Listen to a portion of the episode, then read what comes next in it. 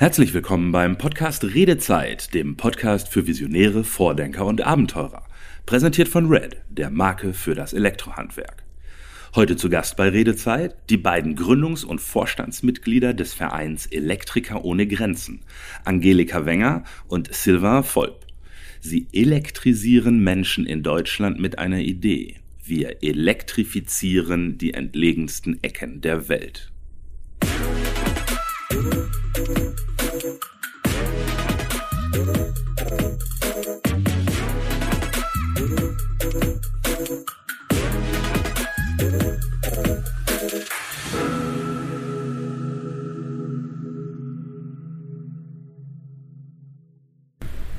Heute begrüße ich hier beim Podcast Redezeit Silva Volp und Angelika Wenger.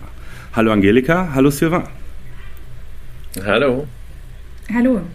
Angelika und Sylvain sind Gründungsmitglieder des Vereins Elektriker ohne Grenzen. Sie sind spannenderweise beide keine Elektriker, sondern verstehen sich neben ihrer Rolle im Vorstand des Vereins vor allem als Projektmanager. Sylvain, ähm, bevor wir im Detail auf Elektriker ohne Grenzen eingehen, erzähl uns doch bitte mal in kurzen Worten, wie du in dieser Rolle gelandet bist. Also wo, wo, woher du kommst, was du in der Vergangenheit so gemacht hast und, und vielleicht was so dein zündender Moment in Sachen Elektriker ohne Grenzen war. Ja, okay. Ähm, also praktisch ähm, erstmal war ich immer ähm, bisschen so für soziales Engagement ähm, offen, wollte ich immer irgendwas tun während des Studiums. Ja. Also ich habe Maschinenbau studiert, also ich bin kein Elektriker, ja. aber ein kleines bisschen äh, die Theorie passt soweit. Ein Techniker ähm, und, zumindest. Genau, genau. Und ähm, als ich praktisch, ähm, während des Studiums hatte ich wenig Zeit, aber als ich ähm, angefangen habe zu arbeiten, habe ich dann Angelika kennengelernt und wir waren beide irgendwie so, haben wir so, so ein Gespür oder wollen wir schon ein bisschen was tun? Und dann hatte ich mir vorgestellt, irgendwann möchte ich mich engagieren. Und dann hatte ich ähm, hier, ich war schon in Deutschland, also ich komme ursprünglich aus Frankreich, war ich schon äh, damals mhm. in Deutschland und habe versucht, irgendwie Vereine äh, zu finden, wo ich äh, irgendwas machen konnte, war aber einfach nicht ganz so zufrieden. Also ich äh, weiß nicht, ob man es nennen kann, aber ich äh, zum Beispiel bei UNICEF damals probiert und da, die Aufgabe ja. war vor allem ja, Postkarten zu verkaufen und da war relativ viel Zeit, also was in Anspruch genommen wurde für, für mich ähm, nicht so viel Ergebnis, weil viele Meetings oder so waren. Da war es nicht mhm. so genau, was ich wollte. Und da parallel dazu gab es einfach ähm, aus Frankreich, davon hatte ich schon mal gehört, diese Electriciens sans frontières. Und da ja. fand ich es eigentlich ziemlich spannend, weil das ist genauso in meiner Branche, also Energiebranche, wo ich selbst arbeite. Und dann habe ich gedacht, okay, ähm, spannend, dann versuche ich dort Mitglied zu werden. Ich habe teilweise ah. in Metz studiert, in Frankreich. Und die hatten dort regional ein Zentrum und dann äh, bin ich dort Mitglied geworden einfach. Und ah, äh, das habe ich dann ein paar Mal, ähm, also ein paar Dinge so gemacht, aber die Entfernung war etwas ungeschickt, weil der Verein dort ist schon so, dass es äh, wenig digital läuft, sondern schon eher, man, man trifft sich wirklich. Und das heißt, ja. da war ich jetzt schon in Karlsruhe und da war es nicht so geschickt, aber okay, und ähm, schlaggeben war 2010, also im Januar, war dann äh, das große Erdbeben in Haiti. Und dann haben mhm. die äh, viele Leute gesucht. Und zwar nicht, also das ist kein typisches Projekt, weil ähm, die meisten Projekte sind Entwicklungsprojekte. In dem Fall war es eher so, ein Notfall, äh, also Urgent ähm, Pro Projekt, so ein Nachhilfe, äh, wirklich so, wo es äh, direkt nach dem Not war. Ähm, ich war erst im April, das heißt, also das hat sich ähm, sehr, sehr lang gezogen, die, die Unterstützung. Und äh, in der Tat, ähm, als sie gesucht haben, gesagt, okay, könnte ich mir vorstellen. Also ich bin zwar kein Elektriker, aber wenn ihr mich braucht, dann bin ich dabei. Und das ist es in der Tat so geworden. Und dann haben also wir so in den, auch dann vor Genau, Ort. genau. Ich war drei Wochen dort. Mhm. Und da haben wir wirklich, also da habe ich äh, real, also nicht nur aus der, der Theorie, so wie ja vorher ein bisschen Projekte aus der Entfernung ein bisschen planen und äh, solche Dinge, dann habe ich wirklich so live ein Projekt äh, zum ersten Mal für mich erlebt und zwar nicht nur so ein relativ einfaches Entwicklungsprojekt, sondern gleich diese Ausnahmezustand äh, erlebt. Mhm. Und äh, daraus, also mit alles, was ich dort erlebt habe, äh, daraus hatte ich im Kopf so, okay, eigentlich in Deutschland gibt es keine Elektriker ohne Grenzen, gibt es keinen Verein, der wirklich als Fokus wirklich nur das tut, vor allem mit den ja. Prinzipien von Electriciens Sans Frontières, die mir gut gefallen hat. Und dann habe ich gedacht, also warum gründe ich das einfach nicht, damit wir praktisch auch irgendwie, so war die Vision, die Energiebranche auch also ein bisschen da hinbewegen können, weil eigentlich Deutschland ist auch also sehr starkes Land, was das betrifft, erneuerbare Energie auch. Und mhm. äh, dann habe ich gedacht, dann, dann spreche ich mal Angelika an und äh, dann frage ich sie, okay, bist du dabei? Versuchen wir mal irgendwas zu gründen. Und so ging es einfach. Cool. Also äh, ich bin ja erstmal sprachlos, dass es einen Franzosen braucht, der in Deutschland diesen Verein gründet. Das finde ich schon mal großartig. Ähm, Angelika, du, dann bist du quasi relativ schnell dazugekommen in der in der äh, Ideenfindungsphase oder oder bei der Gründung oder nach der Gründung. Wie, woher kommst du? Was was ist deine Geschichte und und wie bist du da irgendwie reingerutscht? Ja, also am Ende braucht es ja mindestens sieben Mitglieder, um in Deutschland einen Verein zu gründen. Deswegen ja. hat äh, Silva natürlich zunächst mal nach Mitstreitern gesucht. Ähm, wir hatten uns schon einige Zeit äh, vor der Gründung eben ähm, über diese Idee ausgetauscht, die Idee mit uns herumgetragen und dann gemeinsam die Gründung vorbereitet und eben noch ein paar weitere mit Mitstreiter gesucht, auch spätere Mitglieder dann selbstverständlich. Mhm. Und ähm, so haben wir dann schließlich am, am 18. Juni 2012 ähm, den Verein mit insgesamt elf Personen gegründet. Für mich war es insofern auch ganz spannend so am Anfang, weil ich tatsächlich am Tag danach ähm, für mein Beruf ähm, für einige Zeit ähm, zum Arbeiten und zum Leben und zum Arbeiten in ein Entwicklungsland nach Südamerika gezogen bin. Ah. Da konnte ich mich dann natürlich so in den ersten ähm, ja, Wochen und, und Monaten und auch Jahren nicht so stark im Verein einbringen. Ähm, ähm als ich dann 2016 wieder zurückgekommen äh, bin und ein neuer stellvertretender Vorsitzender für den Verein gesucht wurde, habe ich mich dann zur Wahl gestellt und ähm, seitdem unterstütze ich eben ähm, Silva und den Verein ähm, hier auch in dieser Funktion. Habe aber tatsächlich durch meinen Beruf und die Erfahrung, das Leben und Arbeit in einem Entwicklungsland ähm, ähm auch sehr viele Herausforderungen kennengelernt, ähm, ähm, weiß auch, wie man pragmatisch nach Lösungen Lösungen sucht in solchen Situationen und was, glaube, dass ich den wa, wa, was, so auch was, ganz gut Was ist denn dein kann. Ursprungsberuf? Also wo, wo ah, ich habe Betriebswirtschaftslehre ah, studiert. Eine Kollegin, also eigentlich schön. bin ich ja Kauffrau. Äh, nichtsdestotrotz arbeite ich schon seit vielen Jahren in der Energiebranche und ähm, äh, in den letzten Jahren auch insbesondere im Bereich erneuerbare Energien. Also scheint mir, dass dieses Thema Energie oder erneuerbare Energie so ein bisschen der gemeinsame äh, Nenner für euch beide ist. Und, und ich vermute auch, Elektriker ohne Grenzen erinnert ja nicht ohne Grund an, an diese bekannte Ärztevereinigung. Also ich gehe davon aus, dass ihr irgendwie das Gleiche macht, nur irgendwie auf elektrischer Basis, oder? Also was, was ist euer Ziel oder was ist die Vision bei Elektriker ohne Grenzen, Angelika? Wir wir kennen es ja in Deutschland tatsächlich nicht anders. Elektrischer Strom macht in unserem Alltag äh, so viel möglich, was uns oft gar nicht äh, bewusst ist. Mhm. Und ähm, durch unsere Erfahrungen eben in und mit Entwicklungsländern haben wir sehr schnell gemerkt, dass wenn diese Grundlage fehlt, entweder weil es noch überhaupt gar keinen Strom gibt oder weil es zwar eine Stromversorgung, einen Anschluss an das örtliche Stromnetz gibt, der Strom aber ziemlich häufig ausfällt, also die Stromversorgung sehr instabil ist, mhm. dass ja vieles nicht so, wie wir es von zu Hause aus kennen, auch äh, möglich ist. Und ähm, das ist am Ende tatsächlich auch unsere Vision, dass elektrischer Strom ähm, Bildung und Ausbildung möglich macht, indem man zum Beispiel PCs nutzen kann, ähm, auch ähm, äh, beispielsweise eine, eine Bäckerei betrieben kann, einen Ausbildungsbetrieb, ähm, indem man der Schule einfach das Licht anmachen kann an trüben Tagen, da muss der Unterricht mhm. nicht ausfallen. Oder auch im Gesundheitsbereich für, für den Betrieb jeder Gesundheitsstation, jedes Krankenhauses benötigt man selbstverständlich eine stabile Energieversorgung.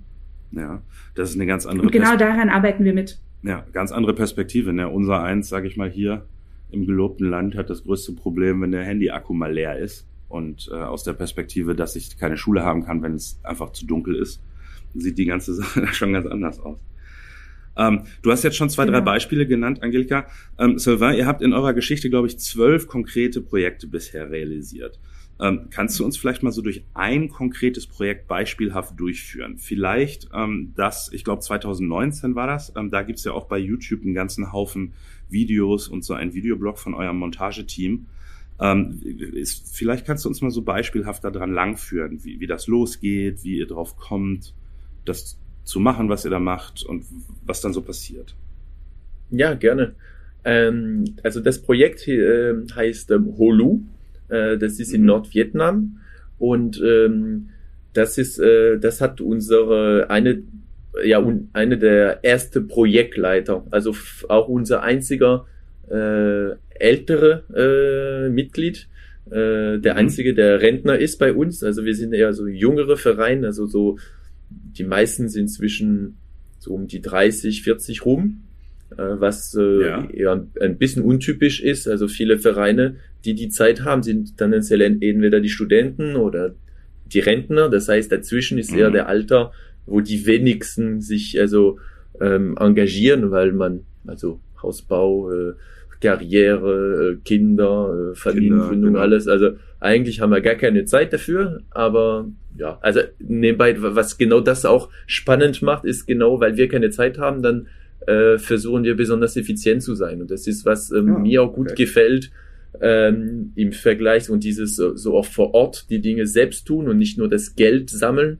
ähm, mhm. so wie es, so wie ich es da damals so bei UNICEF erlebt hatte. Und das ist was, was ein bisschen Spaß macht. Und konkret, was tun wir? Also es gibt eine Anfrage, die praktisch von den ähm, äh, Bedürftigen dann kommen und äh, das kommt dann entweder direkt an uns oder über ähm, einem anderen Verein, einen Partner. Und ähm, wenn es da bei uns ankommt, dann ist es erstmal nur eine Anfrage und äh, wir prüfen die Anfrage. Das heißt, wir haben mhm. jetzt auch ähm, Projektkriterien, das muss nach unserer Satzung passen, aber schon deutlich darüber hinaus. Also es geht nicht nur darum, äh, jeder, der einfach eine Photovoltaikanlage will, sagt, äh, hallo, ich brauche eine Photovoltaikanlage. Nee, das ist nicht, also was, was man braucht, ist nicht Strom, weil Strom an sich bringt erstmal nichts, sondern der Strom mhm. ist nur der, der Mittel zum Zweck. Das heißt, ähm, wir müssen erstmal nach äh, Bedürfnisse einfach ähm, angehen, analysieren, äh, worum ah, geht und es da kommt dann so die Projekt. Schule in, da kommt also die Schule ins Boot oder eben das Krankenhaus oder sowas, in der, also die Bäckerei, was angelegt Genau, wird. genau, ah. genau. So wird praktisch geguckt, okay, geht es gerade um Zugang zu Wasser, was oft in Afrika der Fall ist, geht es um äh, mhm. eher Bildung, geht es also und dann ähm, wie können wir das verbessern? Und ähm, und dann ist es genau, also praktisch, äh, das wird genau geguckt. Ähm, am Beispiel von Holu, das war ähm, sehr äh, abgelegen. Das heißt, dann gibt's ja. wirklich gar kein Netz. Äh, es ist auch so, dass, äh, dass es nicht vorgesehen ist, irgendwann sie zu elektrifizieren. Das heißt, wenn wir nichts tun, wird auch erstmal, werden sie nicht geholfen. Und ähm, auch also das ist so ein, so ein Berg, so ein Bergdorf im Dschungel. Ne? Ich habe mir diese Geschichten genau, bei YouTube angeschaut, genau. nur dass sich die, die das nicht wissen, vorstellen können. Also scheinbar muss man da irgendwie stundenlang hinlaufen über so einen Trampelpfad, weil es gar keine Straßen gibt, wenn ich das richtig gesehen habe. Genau, genau. Das ist also für für die Projektleiter, also zwei äh, Mitglieder, also der Projektleiter, äh, das war der Peter und der Tom, sind zusammen dahin gegangen. Und äh, also Landschaft ist echt wunderbar. Also die, die haben auch äh, einfach schöne Bilder dann. Äh, deswegen also in dem Video, das ist nicht nur, ähm, also hat nicht nur die Leute dort geholfen, aber sie haben auch dabei eine, eine super äh, schöne Landschaft dabei erlebt, muss man auch sagen. Mhm. Und das ist so weit weg, also dann geht es darum, okay, die haben Bedürfnisse, ähm, je nachdem, wo es ist, es muss nicht immer Photovoltaik sein. Nur die ärmsten Länder der Welt haben in der Regel sind die immerhin mit Sonne reich so dass es ja. oft eine, eine Lösung ist. Aber wir können es durchaus auch mit Wasserkraftwerken zum Beispiel äh, anbieten. Das äh, ja. ermöglicht durchaus, also das spart durchaus die Batterien, wenn es dann durchgehen läuft. Das ist eigentlich also etwas geschickter, äh, weil diese Batterie natürlich schon eine bestimmte Lebensdauer hat. Ähm, und äh, die, die gehen eventuell kaputt, dann müssen die auch ersetzt werden. Und da, da sind wir schon in die Richtung, okay, Nachhaltigkeit. Wie können ja. wir dafür sicherstellen, dass wenn wir wieder weg sind, dass es eigentlich das Projekt noch bleibt und von sich selbst trägt. Das heißt, jedes ja, Projekt, also es wird geprüft, also was die Bedürfnisse und so sind, aber es wird gleichzeitig auch überlegt, okay, wie können wir dafür sorgen, dass es sich selbst trägt? Und dabei mhm. ist es eigentlich vom Anfang an bei der Anfrage wichtig, ähm, die Leute vor Ort. Oft also haben wir manchmal Partner, so, so als äh, Unterstützung, aber auch äh, kriegt man relativ schnell mit, die Leute vor Ort, ähm, wie, wie groß die Bereitschaft da ist, ähm, praktisch sich selbst zu helfen. Ähm, in Holu hattet ihr ja beides, ne? Da habe ich gesehen in den Videos, einerseits gab es da einen, einen Partner, der da irgendwie alles Mögliche gemacht hat und auch die Leute aus dem Dorf schienen da recht aktiv zu sein. Inklusive genau. der Kinder, wenn ich das richtig gesehen habe. Ja, genau, genau. Das ist, und das beste, beste Beispiel ist es, äh, es gibt viel Material. Also ein Photovoltaik wurde, Anlage wurde gebaut, das heißt, es musste sehr mhm. viele äh, Material hochgetragen, Kabel und so weiter. Und da gibt's also für mich eine der, der das schönste Bild überhaupt für dieses Projekt ist, wenn diese ganze, äh, wenn äh, die Dorfbewohner äh, diese lange äh, Kabel dann über den Weg hochträgt und dann sieht man, also weil wir hatten dabei ähm, eigentlich auch ein ähm, äh, ein professioneller Fotograf, der auch Videos da gemacht hat und ah, äh, ja. der, der Holland. Und das war natürlich echt schön. Also der ist Mitglied bei uns, hat es einfach dabei mitbegleitet. Deswegen haben wir so schön, schönes Video. Viel besser, als mhm. wenn man es als Amateur macht. Und da kann man praktisch mit, von oben, er hatte so, so eine Drohne, kann man von oben sehen, wie diese Kabel da hochgetragen werden. Und das ist äh, schon äh, einfach ein sehr, sehr schönes Bild und es zeigt wirklich, äh, wie engagiert die äh, Bewohner waren. Mhm. Und, äh, und das ist wirklich also hervorragend. Da merkt man wirklich, dass, äh, dass wir nicht einfach so die klar, wir, wir, sie können sich sowas nicht leisten, insofern wir, wir bringen das Geld, um so die Anlage dann zu bauen, aber ähm, mhm. die, die geben sehr viel, ähm, um praktisch äh, das äh, zu ermöglichen in dem Rahmen, was sie können. Und das ganze Material tragen ist typischerweise, was sehr oft von den Bewohnern erwartet ist. Und danach haben wir natürlich auch noch unser, also ähm, Peter, der, der äh, wie gesagt, der schon Rentner ist, äh, zeigt, äh, was der nächste Schritt ist. Und äh, ein witziges äh, Teil des Videos ist auch, dass man sieht, okay, jetzt muss man einfach eine Fläche schaffen, wo die Anlage kommt. Äh, ja. Und da fängt er an, schon mal so, so ein Stein irgendwie äh, äh, kaputt zu machen, so, so mit einem großen Hammer. Äh, und alle Jüngeren merken plötzlich so, äh, nee, also da müssen wir jetzt tun. Also, und da sagt er selbst, er macht es absichtlich, damit es halt praktisch die, ohne was sagen zu müssen, dass die Unterstützung von allein angeboten wird. Und das klappt immer sehr gut. Ja. Ah, cool. Ja, du hast ähm, äh, jetzt einen Begriff schon gesagt, der mich da auch äh, anspricht, nämlich dieses Thema Lösungsorientierung. Das ist was, was mir auch in meiner Arbeit mit, äh, mit den Montagetruppen in großen Unternehmen immer wieder begegnet. Ne? Und, und ähm, wenn ich jetzt nicht im Umkreis meiner gewohnten Infrastruktur bin, dann muss ich ja jedes Problem irgendwie kreativ und lösungsorientiert angehen. Wie, wie läuft das dann vor Ort? Weil da wird es ja keinen Baumarkt geben, irgendwie drei Straßen weiter, wo ich mir irgendeinen Strom kaufen kann, was mir fehlt. Das ist korrekt. Also das heißt, äh, Schritt Nummer eins ist erstmal äh, die Planung. Also möglichst alles im Vorfeld richtig nachdenken, planen, damit äh, Probleme möglichst im Vorfeld vermieden werden können.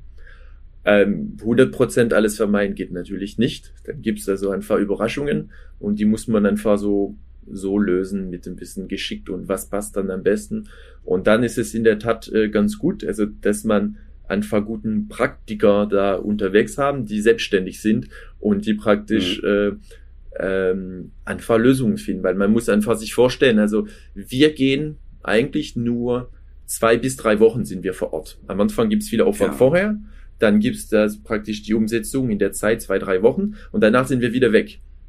Das heißt, mhm. äh, wir fliegen dahin äh, nur für diese kurze Zeit. In diese kurze Zeit muss es alles klappen, weil wenn wir zurück müssen, das Projekt hat nicht geklappt, dann die großen Erwartungen, die dort waren, ähm, da, die werden da nicht erfüllt und das wäre schon sehr problematisch für vielleicht so eine Kleinigkeit, die wir gerade nicht richtig äh, äh, eingeschätzt haben mhm. oder weil wir dann einfach nicht kreativ genug waren, eine Lösung zu finden. Vielleicht kann an der Stelle Angelika da ein paar äh, witzige Beispiele nochmal nähen, äh, entweder von Hulu oder von anderen Projekten, was es sonst da an der Stelle gab. Ja, also ich glaube, man braucht tatsächlich immer relativ viel äh, Improvisationstalent und auch Pragmatismus, um mhm. äh, vor Ort eben Lösungen zu finden. Ähm, äh, man, man muss auf die Leute auch zugehen. Wir sind ja nie alleine unterwegs, sondern immer mit Partnern. Die geben dann auch noch Hinweise, zum Beispiel, wo sich in der nächsten größeren Stadt ein, ein Schlosser befindet, ähm, der uns dann äh, vor Ort zum Beispiel noch ein paar Strommasten ähm, schweißen kann. Äh, das ist sowas, was man typischerweise jetzt nicht von Deutschland aus dann bereits in Auftrag geben kann und vorbereiten mhm. kann. Anders als zum Beispiel die ähm, ähm, Solarmodule für die Photovoltaikanlage, die müssen wir natürlich äh, vorher auch bestellen. Die haben natürlich ja. auch eine gewisse Vorlaufzeit, bis die produziert sind. Ähm, dann ist es ja auch häufig so, in, in Hulu ist, glaube ich, auch ein gutes Beispiel, dass unsere äh, Projektleiter dann ähm, relativ schnell auch ähm, in das Dorf reisen, eben den beschwerlichen Aufstieg dann, dann auch wagen und im Dorf ähm, gemeinsam mit den äh, Dorfbewohnern auch alles vorbereiten. Das Material ist dann häufig noch gar nicht vollständig da zu diesem mhm. Zeitpunkt. Ähm, das Herausfordernde ist dann auch in dem Zusammenhang, äh, wie schon so ein bisschen angeklungen, die Materiallogistik eben auch an diesem Übergabepunkt äh, einige Stunden Fußmarsch vor dem Dorf dann zur richtigen Zeit alles bereitzustellen. Ich erinnere mich da auch, dass äh, Peter, einer unserer Projektleiter, immer erzählt hat, es gab im Dorf ja auch kein Handyempfang.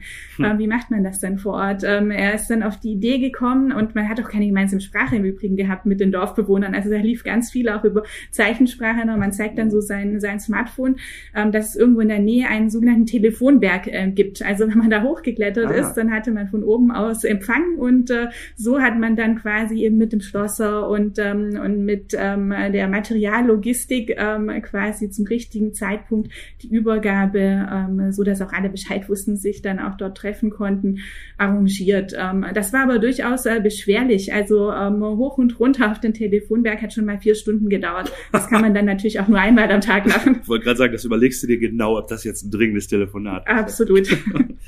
Okay, ja, okay, also lösungsorientiert, kreativ. Ähm, ich ich höre jetzt auch raus, so dieser Kontakt zu den entsprechenden Leuten ist immens wichtig. Ähm, was mir dann dazu Absolut. einfällt, in, in Europa gibt's ja für fast alles irgendwie eine Regel. Also es gibt entweder eine Behörde oder einen Gutachter oder irgendeinen Qualitätsmanager, der diese Regeln überwacht äh, und auch durchaus mit gutem Grund und so. Ähm, welche Regeln sind für euch denn dann vor Ort entscheidend? Weil ich vermute, dass irgendeine DIN-ISO-Norm in, in Hulu nicht besonders hilfreich ist vielleicht. Also Angelika, die Frage ist, wie, wie bereitet ihr euch darauf vor? Was steht im Vordergrund, wenn, wenn das jetzt dann wirklich so im Dschungel oder in der Wüste irgendwo losgeht? Ähm, abgesehen davon, dass ich davon ausgehe, dass diese Flexibilität schon auch sowas wie eine Kernkompetenz ist bei euch. Aber wie schaut's mit Regeln aus? Es kommt natürlich auf das Land an. Ähm, äh, verschiedene Länder haben auch unterschiedliche Voraussetzungen und Regeln. In Holu war es zum Beispiel so, dass wir für die Inbetriebnahme der Anlage ähm, den ähm, lokalen örtlichen Elektrizitätsversorger benötigt haben und mit ja. ins Boot holen mussten, der dann eben eine Person vor Ort geschickt hat. Auch das musste dann natürlich äh, koordiniert werden vom Dorf aus, äh, als dann alles soweit fertig war. Alles andere konnten und durften wir da tatsächlich selber machen. Okay, das heißt, da ist dann wirklich nur die, die absolut nötige Basis. Nicht wie es vielleicht bei uns manchmal, wenn man genau. den Einschlag hat, ne, da muss ganz viel geregelt werden, damit alles geregelt ist. Ja, da ah. erkundigen wir uns natürlich vorher, haben ja. eben auch mit unserem Partner, das war so eine nordvietnamesische lokale Entwicklungshilfeorganisation, ähm, das Thema besprochen und entsprechend abgestimmt. Mhm. Ja, das bringt mich dann gleich zum nächsten Aspekt, ne? weil, weil mich interessieren würde auch, was euch dazu im Kontext Motivation einfällt. Also ihr hattet ja schon gesagt, eure Teams arbeiten ehrenamtlich, die sind eigentlich mitten im Leben, haben Job, Kinder, Karriere, Hausbau, tralala. Äh, machen die das in ihrem Urlaub? Oder, oder ist das vielleicht so eine Art, irgendwie so eine Art bedeutsamer Abenteuerurlaub für einige? Wie, wie, wie seht ihr das? Ähm, ja, tatsächlich. Also wir sind hundertprozentig ehrenamtlich unterwegs. Ja. Ähm, wenn man jetzt mal von, von Peter, unserem ähm, ähm, aktiven Ruheständler, äh, absieht, dann nehmen alle anderen, wie zum Beispiel Tom oder Roland jetzt auch für Holu, ähm, hier üblicherweise so drei oder vier Wochen ihres Jahresurlaubs, um, um dann vor Ort ein Projekt zu realisieren. Ähm, am Ende treibt uns eben gemeinsam äh, dann, dann auch äh, erstmal die Fähigkeit und das verbunden mit dem Wunsch, eben in dieser Zeit äh, das Projekt, das wir davor lange geplant haben, ähm, auch erfolgreich umzusetzen und für die Menschen vor Ort dort einen Mehrwert, äh, einen erlebbaren Mehrwert in ihrem Alltag und damit eben Entwicklung zu schaffen und zu ermöglichen. Hm. Und was, was sind das dann für Leute, die ihr ansprecht? Also das wird ja irgendwie, unterscheiden sich die Menschen, die bei euch äh, vor Ort sind, von dem Durchschnittsmenschen irgendwie drumherum? Oder sind das spezielle Typen? Haben die irgendwie spezielle Kompetenzen oder, oder Werte? Unsere Mitglieder oder? Ja, ja, ja, eure ja. Techniker. Ähm, ich meine, also, drei, Wochen, drei Wochen vom Urlaub, äh, ne, der andere ist ja schon unzufrieden, wenn er jemanden von der Arbeit abholen soll oder mitnehmen soll. Und die sagen, ja, drei Wochen meines Jahresurlaubs gehe ich auf den Berg, gar kein Problem. Das finde ich cool und, und krass irgendwie. Ja, also sagen wir mal so, das Kriterium Nummer eins, um bei uns Mitglied zu werden, ist einfach äh, die Motivation. Also einfach die, die es gut finden, dann äh, die wollen einfach, es gibt schon sehr viele Leute, die wollen es einfach was bewegen. Es ist im Grunde genommen mhm. genau, ähm, so haben wir es am Anfang auch gehabt. Idealerweise, also muss ich auch ehrlich sagen, ähm, viel schöner ist es auch, ähm, wirklich die Projekte dann zu machen und nicht diese Verwaltung aus Deutschland, weil dort äh, macht man wirklich das Projekt. Man sieht, was gemacht wurde. Man hat auch die Anerkennung, also die un, ähm, unglaublich hoch ist, also von den Leuten vor Ort. Mhm. Und das ist, äh, das ist eigentlich also für mich eine der, der Hauptmotivationen. Also ich kann mich da ähm, erinnern, also ich habe selbst Projekte so in Haiti, dann auch in Nepal. Aber wenn man zum ersten Mal äh, strahlende Augen sieht, die zum ersten Mal praktisch ein Licht auf Knopf sehen und äh, dass sie dann sich fragen, wie funktioniert das überhaupt? Ähm, also das ist so eine Begeisterung, eine Dankbarkeit, äh, die also einfach in der Form so in Europa finde ich nicht erlebbar ist.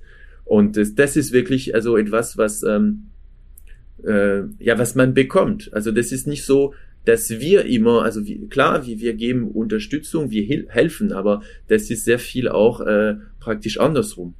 Willst du, Angelika, was ergänzen? Ja, äh, man kommt natürlich auch sehr nah mit Menschen in ihrem Alltag in Kontakt, äh, so nah wie wahrscheinlich sonst äh, tatsächlich nur selten. Also während dieser, dieser, ich glaube, es waren drei Wochen in Hulu, ähm, leben unsere Projektleiter natürlich auch den Alltag der Familie, haben etwa 30 Familien gelebt in Hulu komplett mit im Hause. Mhm.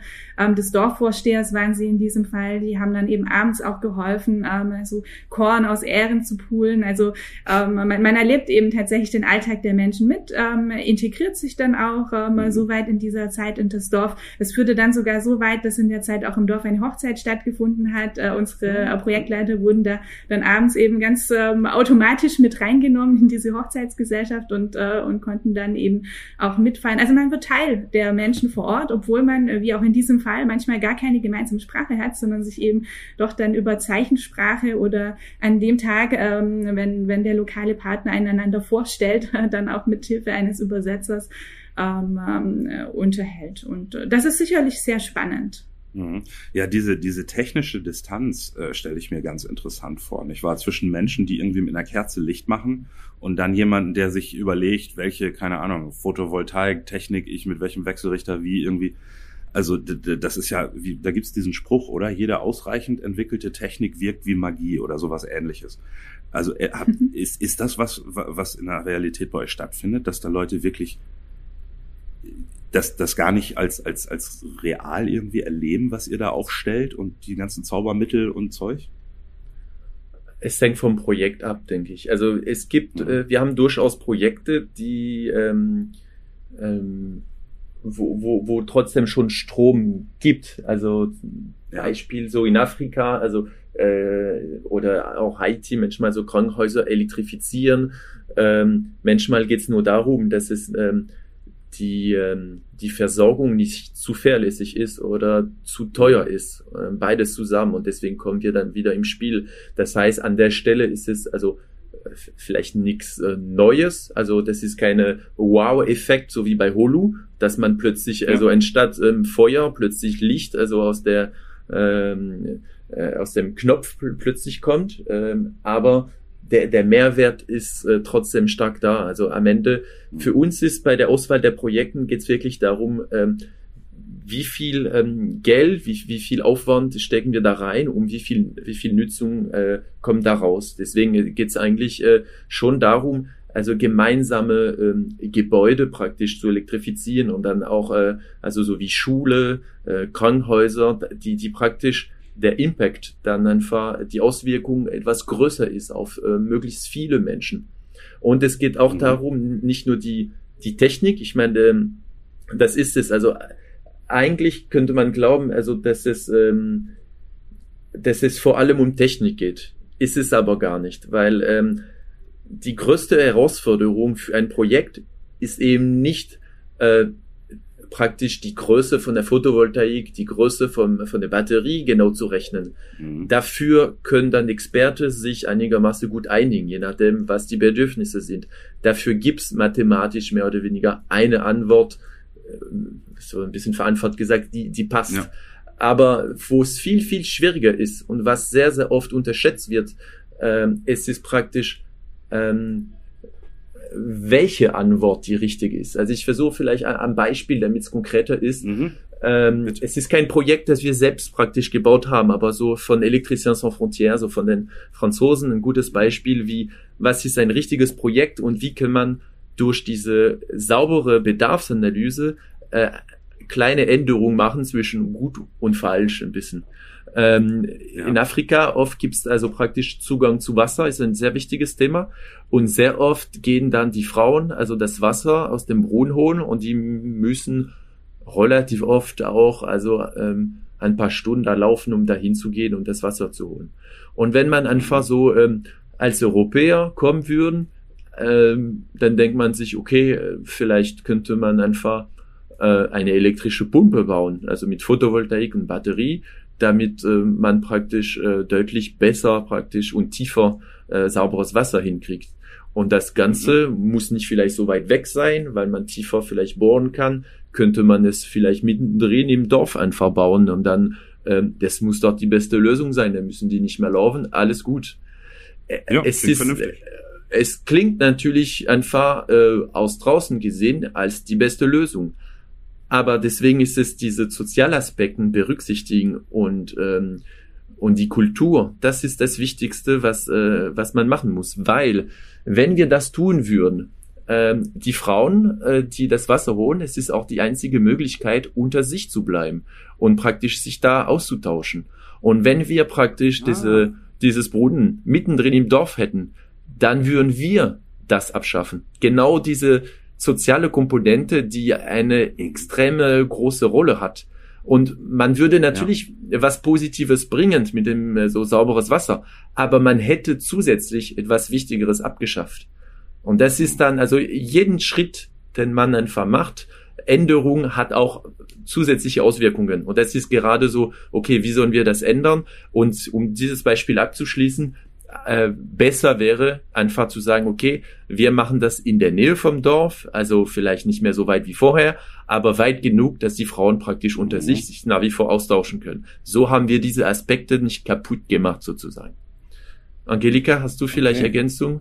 Ja, Ansonsten ist uns natürlich auch sehr wichtig, dass die Begünstigten vor Ort Verantwortung für ihre Anlage übernehmen. Das mhm. Äh, fängt natürlich schon an wie in Holu. Wenn es vorher noch gar nie elektrischen Strom gab, müssen wir natürlich auch für die Gefahren von elektrischem Strom sensibilisieren. Da spielen ja auch Kinder in diesem Dorf zum Beispiel. Mhm. Ähm, das ist uns sehr wichtig, dann eben auch zum Abschluss des Projektes ähm, in Sachen Know-how-Transfer. Aber dann geht es ja vor allem auch daran, dass diese Anlage möglichst lange läuft vor Ort. Also wir, äh, wir schulen dann im Zuge der Übergabe eben eben auch äh, die Menschen vor Ort, ähm, damit sie die Anlage übernehmen können mit Blick auf Wartung und spätere ja. Instandhaltung, ähm, dass sie auch einen Kontakt vor Ort haben, falls dann doch mal irgendetwas ausfällt oder ähm, ein Problem zu lösen ist, ähm, für, für das sie jetzt ähm, bisher selber noch keine Lösung entwickeln können. Ähm, das ist uns auf jeden Fall äh, sehr, sehr wichtig, dass die Projekte eben äh, hier auch äh, nachhaltig ähm, das, das Leben der Menschen da auch verändern und, und bereichern können. Und in Hulu, das, das war eigentlich auch ganz interessant, das ist dann auch gelungen, so eine kleine Genossenschaft zu gründen rund um diese Solaranlage im, im oh. Dorf. Also alle, die davon profitiert haben, ähm, am Anfang, so hat es ja auch schon ein bisschen gesagt, da werden natürlich so Gemeinschaftseinrichtungen, also die Schule, das Gemeinschaftshaus elektrifiziert, das Haus des Dorfvorstehers.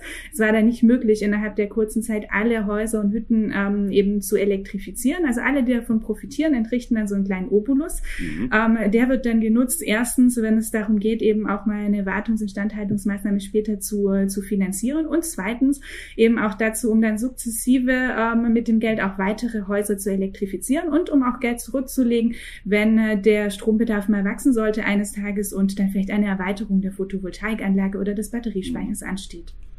Wow, also das ist schon wirklich sehr, sehr allumfassend, was ihr da denkt. Ähm, Angelika, du hast jetzt gerade was über Geld gesagt. Ähm, ich habe auf eurer Website äh, gesehen, dass ihr eure Finanzierung relativ konsequent darstellt. Ähm, mich würde trotzdem interessieren, wie das konkret gestaltet ist. Also ich weiß, es gibt einerseits Mitgliederbeiträge im Verein.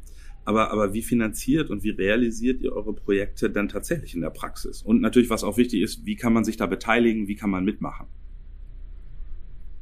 Ja, die Mitgliederbeiträge sind erstmal ein wichtiger Baustein, um unsere eigenen administrativen Kosten zu decken. Mhm. Wir arbeiten aber, ähm, wie gesagt, komplett ehrenamtlich. Äh, wir arbeiten auch äh, viel virtuell und äh, damit können wir unsere administrativen äh, Kosten bei weitem decken. Also ein größerer Teil der Mitgliederbeiträge fließt auch direkt in unsere, in unsere Projekte. Mhm. Und äh, ansonsten auch wirklich jeder Euro über die Mitgliedsbeiträge hinaus, der gespendet wird, ähm, den wir als Zuwendung zum Beispiel von Stiftungen, wo wir mal Anträge ähm, geschrieben haben für, für Projekte auch erhalten. Nichtsdestotrotz muss man, glaube ich, sagen, dass die Finanzierung ähm, tatsächlich manchmal mit oder oft mit die größte Herausforderung ist in unseren mhm. Projekten. Wir haben oft sehr schnell eine, eine gute, ähm, äh, eine, eine clevere technische Lösung dann eben auch entwickelt und, und dann sammeln wir meistens eben noch monatelang ähm, Geld, um das Projekt dann auch tatsächlich realisieren zu können. Und, und sobald ähm, die Projektkosten dann eben zusammen sind, ähm, beauftragen wir dann, äh, wenn es eine Photovoltaikanlage ist, eben unseren lokalen Lieferanten äh, mit der Fertigung beispielsweise der Module und buchen dann eben die Flüge, um das Projekt äh, durchzuführen. also von daher freuen wir uns dann, über, äh, über jede Unterstützung. Das sind dann Spenden, äh, ich meine Finanzspenden von Leuten, die einfach sagen, das ist eine gute Sache, da, äh, da unterstütze ich. Ist das Material auch oder wie, wie, wie läuft das? Vieles sind Spenden, also von, von Privatpersonen, ähm, auch mal von Unternehmen. Ähm, ähm, in letzter Zeit tatsächlich auch die ein oder andere Materialspende. Auch das ist sehr wertvoll wie ein Werkzeugkoffer, den wir dann ähm, äh, auch mit vor Ort nehmen. Und äh, Werkzeug, das dann auch für die Wartung, Instandhaltung in Eigenregie äh, benötigt wird, lassen wir dann mhm. eben zum Beispiel auch vor Ort. Also diese Art der Materialspenden. Ja, und ansonsten freuen wir uns auch immer über die Zusammenarbeit mit Stiftungen. Okay. Wenn jetzt jemand sagt, boah, das ist interessant, das will ich mir genauer anschauen, was ist, was ist der beste Weg, um da irgendwie in Kontakt zu kommen? Wo kann man sich die erste Info holen über euch? Also am besten direkt auf der Webseite. Da sind schon einige Informationen drin. Die haben wir auch. Also wir sind äh, sie aktualisiert ähm, und die bietet eigentlich die, der beste Eingang. Also da kriegt man gut Bescheid, wie ähm, wie wir funktionieren, wie wir organisiert sind, was wir tun, mit Beispielen, mit Fotos. Und dann kann man dort auch direkt Mitglied werden. Gibt es also einfach unterstütze uns. Und ähm, dann, ähm, wenn jemand Mitglied ist, dann haben wir auch ähm, im Bereich Mitglieder äh, jemand, der dann ähm, äh, die neuen Mitglieder kontaktiert. Und ähm, der große Unterschied ist zu wissen, will jemand praktisch nur ähm, Spender sein, also Mitglied, aber eher passiv, ja. weil er keine Zeit hat, oder will wirklich da äh, unterstützen, ohne vielleicht genau zu wissen, wo. Also es gibt immer extrem viel unterschiedliche, unterschiedliche Sachen und äh, nicht nur für Elektriker. Ich meine, die meisten, also es sind auch viele, die nicht Elektriker sind. Ich meine, am Anfang hatten wir bei dem Gründer, also auch gar kein Elektriker, das ist witzigerweise, muss man sagen, aber ja. war so. Ihr habt Elektriker äh, ohne Grenzen, ohne Elektriker gegründet. Korrekt, korrekt. Wir haben sogar, ja also cool weil Angelika erzählt hatte, dass sie ähm, leider nicht also ähm, im Vorstand gleich am Anfang dabei sein konnte, beruflich. Mhm. Dann äh, der, der mein, mein Vertreter war ein Österreicher, das heißt beim Anwalt äh, waren wir für die offizielle Gründung zwei Ausländer, äh, nicht Elektriker, die dann gesagt haben, ja, wir wollen Elektriker ohne Grenzen in Deutschland gründen.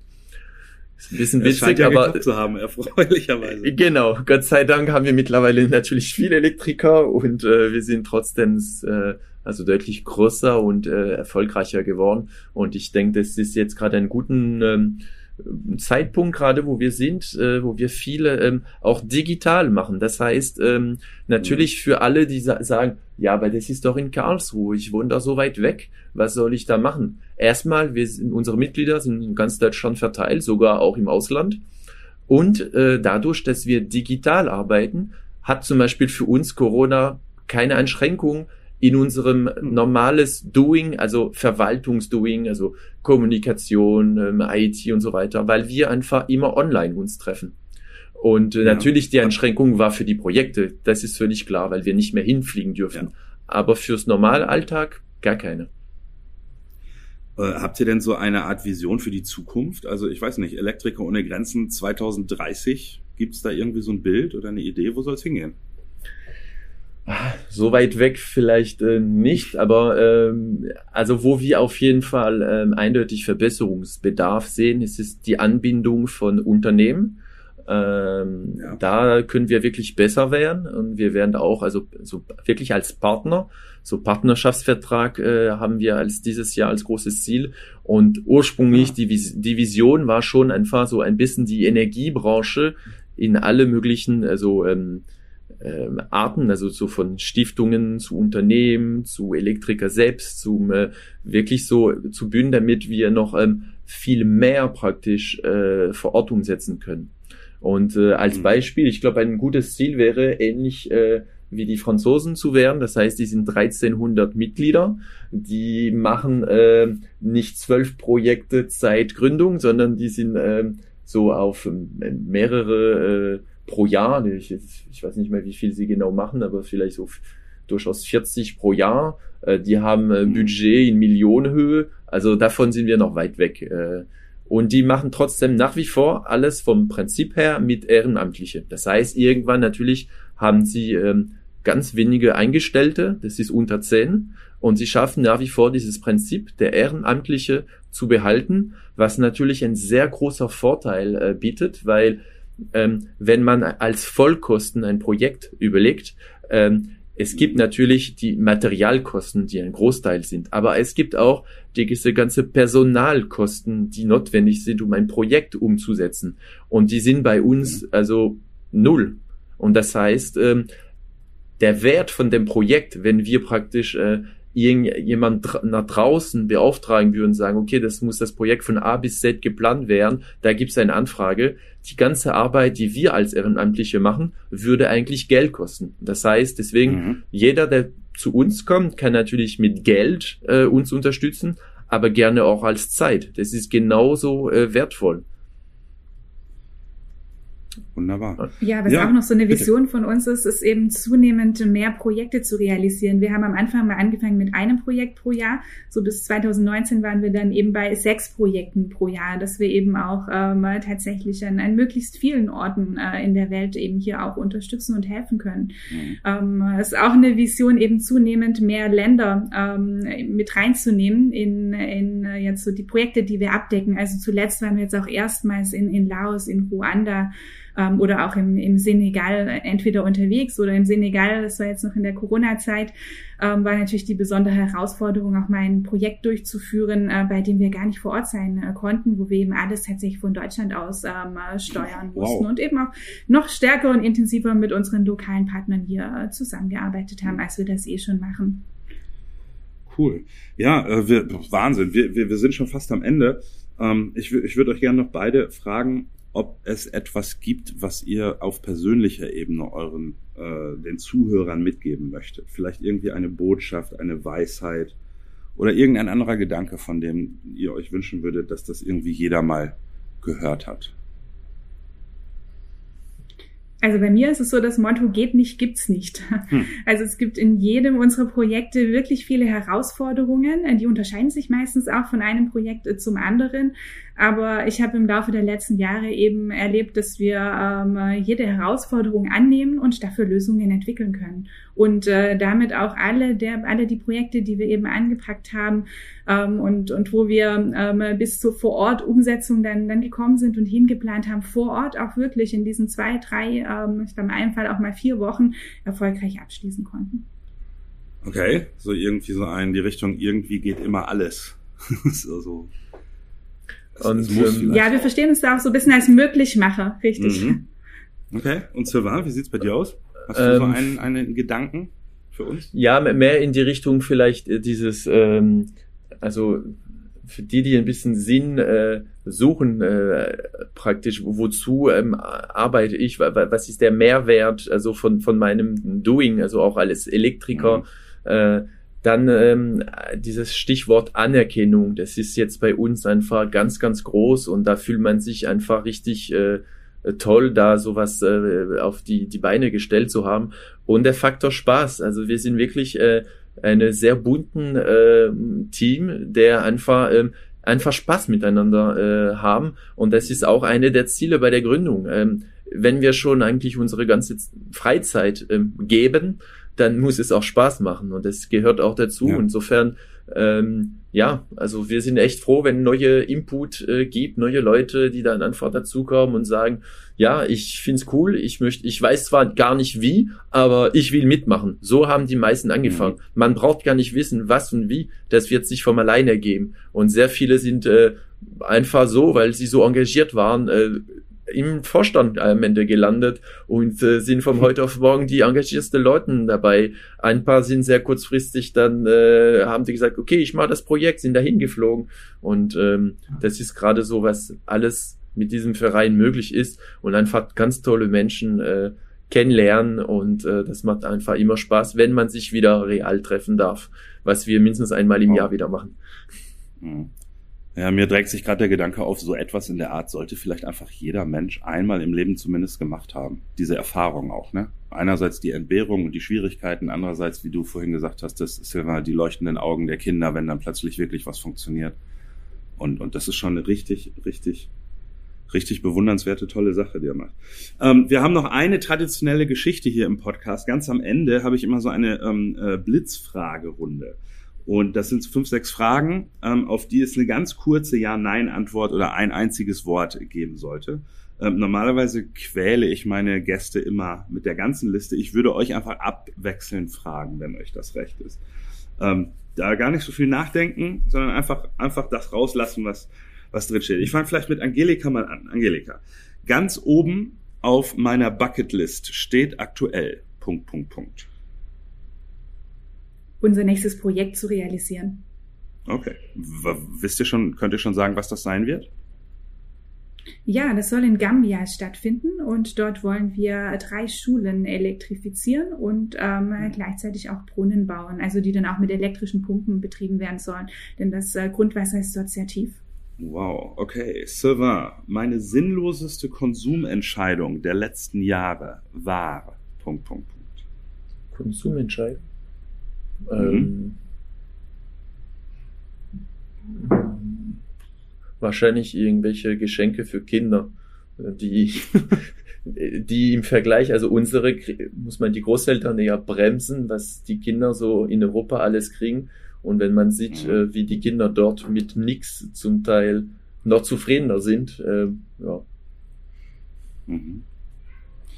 Angelika, eine Jugendsünde, für die ich nie erwischt wurde. Ihr stellt schwierige Fragen. Ja, das ist der Plan. Das ist der Plan. ähm,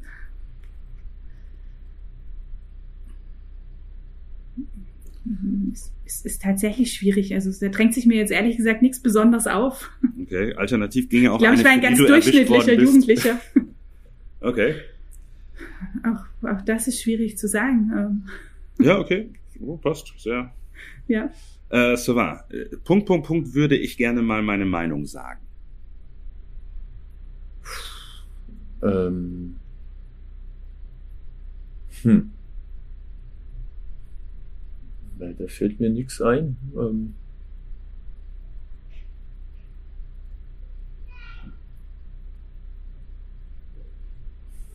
Okay, kein Problem. Dann nee, versuche ich nochmal Angel ja, macht nichts. Es ist ja spontan. Spontan darf auch nein, äh, nichts sein. Angelika, das letzte, was ich bewusst gelernt habe, war Punkt, Punkt, Punkt. Schwedisch. Ich habe mich ähm, äh, ja bis vor, vor einem halben Jahr darin versucht, Schwedisch zu lernen. Cool. Schwedisch. Hm? Aha. Spannend. Okay. Äh, Silva, dein mutigster Geniestreich bisher, egal ob er bislang erfolgreich war oder nicht. Äh, die Gründung von EOG. Das hatte ich erwartet, dass das passiert. Ja, genau. Und die letzte Frage, ähm, vielleicht an euch beide. Ähm, wen sollten wir hier nochmal interviewen, von dem du oder ihr glaubt, das wäre ein spannender Mensch, äh, der was zu erzählen hat? Habt ihr irgendjemanden, der so direkt aus dem Kopf in Frage kommt?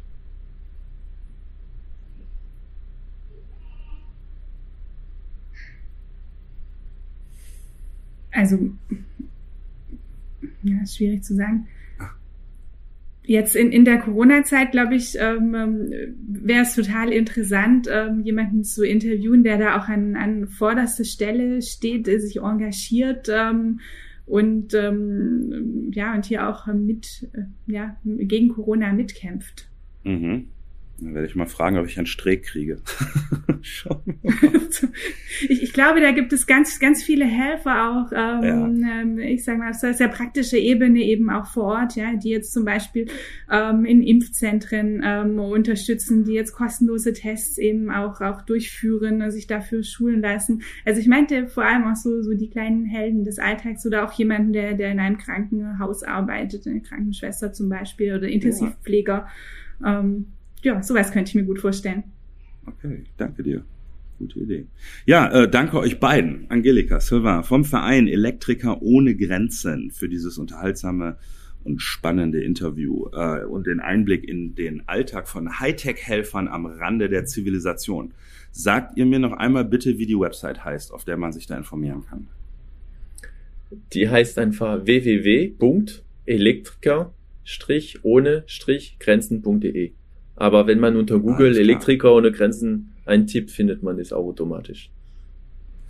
Ja, super. Herzlichen Dank euch beiden. Dankeschön für die Zeit und die spannenden Geschichten. Ähm, ja, ich sag danke und bis zum nächsten Mal bei Redezeit, dem Podcast für Visionäre, Vordenker und Abenteurer von Red, der Marke für das Elektrohandwerk.